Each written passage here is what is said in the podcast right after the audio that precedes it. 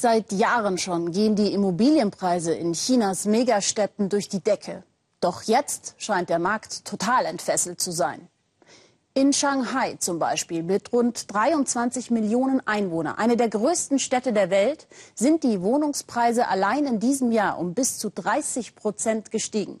Normalverdiener müssen jetzt schon das 30-fache eines Jahreseinkommens für eine durchschnittliche Wohnung aufbringen. Nur im Vergleich, in München, der teuersten deutschen Stadt, ist es gerade mal das Zehnfache.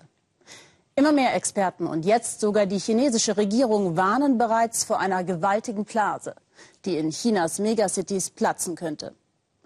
Was uns das angeht, bei einem Immobiliencrash in der zweitgrößten Volkswirtschaft der Welt wären die Schockwellen wohl auch weit über Chinas Grenzen hinaus zu spüren. Mario Schmidt war mit auf Immobiliensuche und geschockt, wofür bereits eine Million Euro verlangt wird. Shanghai, sechster Stock, ein trostloser Flur. Der Makler führt durch die Dunkelheit. Eine Zwei-Zimmer-Wohnung steht zum Verkauf, etwa 80 Quadratmeter. Wei Fang ist seit zwei Jahren auf der Suche. Und jeden Tag werden die Angebote verrückter. Besonders schön ist das hier nicht. Die Lage immerhin ist gut, zentral, der Ausblick ist jedoch bescheiden. Wei Fang hat sich etwas Gepflegteres erhofft. Was soll sie kosten, fragt er. Die Antwort schockiert ihn. Umgerechnet mehr als 1,1 Millionen Euro. Offen gesagt, mein Wunsch zu kaufen wird von der Wirklichkeit immer wieder zunichte gemacht. Auch das hier ist so teuer, so alt, ich kann es mir nicht vorstellen. Willkommen in der Wirtschaftsmetropole Shanghai, wo die Wohnungspreise gerade durch die Decke gehen. 20 bis 30 Prozent rauf allein in diesem Jahr. Wahnsinn hinter Wohnungstüren. Wer jetzt kaufen möchte und nicht gerade im Geld schwimmt, sucht immer verzweifelter, bevor alles noch teurer wird. Wei Fang hat auch noch seine Eltern im Nacken. Erst 31, soll endlich heiraten und spätestens da sollte man in China eigene vier Wände haben. Aber selbst für diesen schäbigen Wohnblock reicht es bei ihm nicht. Die Nachbarin beschallt das Treppenhaus mit ihrer Musik. Das Schloss klemmt und vor dem Wohnzimmer ist auch was los. Großbaustelle und bald wird es hier wohl dunkler. Wird es ein hohes Gebäude, fragt Wei Fang. Ja, ein Bürogebäude, sagt der Makler. Er arbeitet im Im- und Export, hat studiert, verdient gut, etwa 3000 Euro netto. Das liegt über dem Durchschnittsgehalt in Shanghai. Diese kleine renovierungsbedürftige Wohnung soll aber 930.000 Euro kosten. Doch ein Käufer wird sich auch hierfür finden, meint Makler May. Es gibt genügend Leute, die das Geld haben, aber nicht wissen, wo sie es investieren sollen. Wenn sie es in eine Immobilie stecken, denken sie, behält es seinen Wert. Auf dem Bankkonto kann es durch Inflation jeden Tag an Wert verlieren. Feng sucht eine vernünftige Wohnung, keinen Luxus, aber er steht mit vielen anderen im Immobilienabseits. Für meine Vorstellung reicht mein Portemonnaie nicht. Wenn ich was mag, ist es überteuert oder mein Budget reicht nicht. Und was ich mir leisten könnte, ist einfach nicht das, was ich suche. Das ist sehr frustrierend. Bei anderen wächst die Angst vom Platzen der Blase. Sie machen jetzt Kasse. Zwei Zimmer, etwa 80 Quadratmeter, über eine Million Euro. He ist die Wohnung schnell losgeworden. Viele Käufer schielen nicht auf Mieteinnahmen. Manche Wohnungen bleiben sogar leer. Sie spekulieren auf weiter steigende Preise. Gerade hier, wegen der Lage.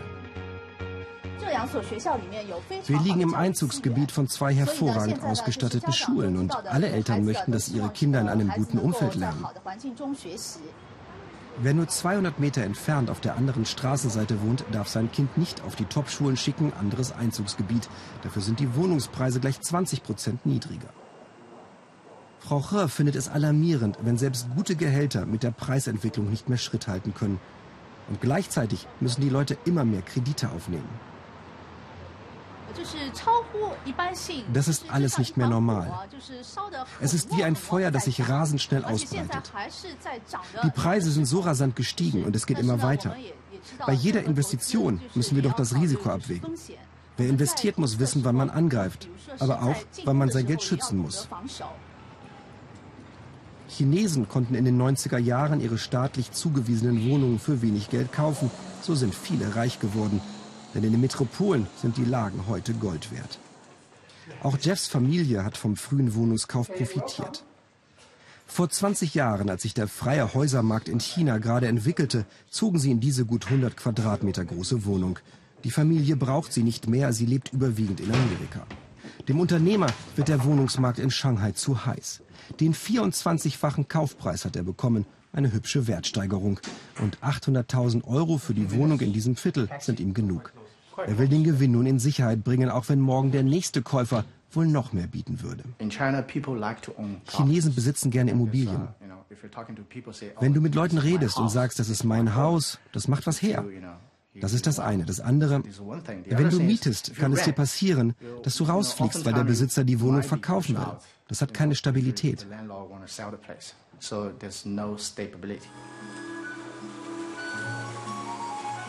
40 Kilometer entfernt von Shanghais Zentrum. Wohnen im Grünen. Ein großes Neubauprojekt, noch nicht fertig, aber Fanges interessiert.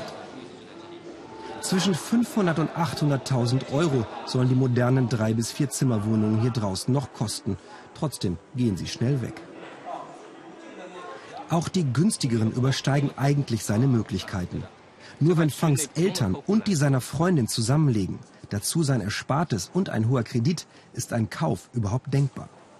So ist es bei vielen chinesischen Familien.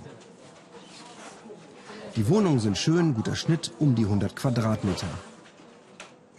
Der Haken ist die Lage, vor allem wenn man täglich über Shanghais verstopfte Straßen zur Arbeit in die Innenstadt muss. Hier habe ich eine gute Umwelt, ein gutes Haus, brandneu. Aber man opfert sein soziales Leben und Lebensqualität und man muss ein Auto kaufen. Mit vielen Beschränkungen und Regulierungen für Käufer versucht die Regierung, die Preisexplosion zu bremsen. Bislang hilft Fang das nicht. Abends ist er zurück im Zentrum, guckt nach neuen Angeboten. Bald wird vermutlich alles noch teurer sein, es sei denn, die Immobilienblase platzt, womit viele rechnen.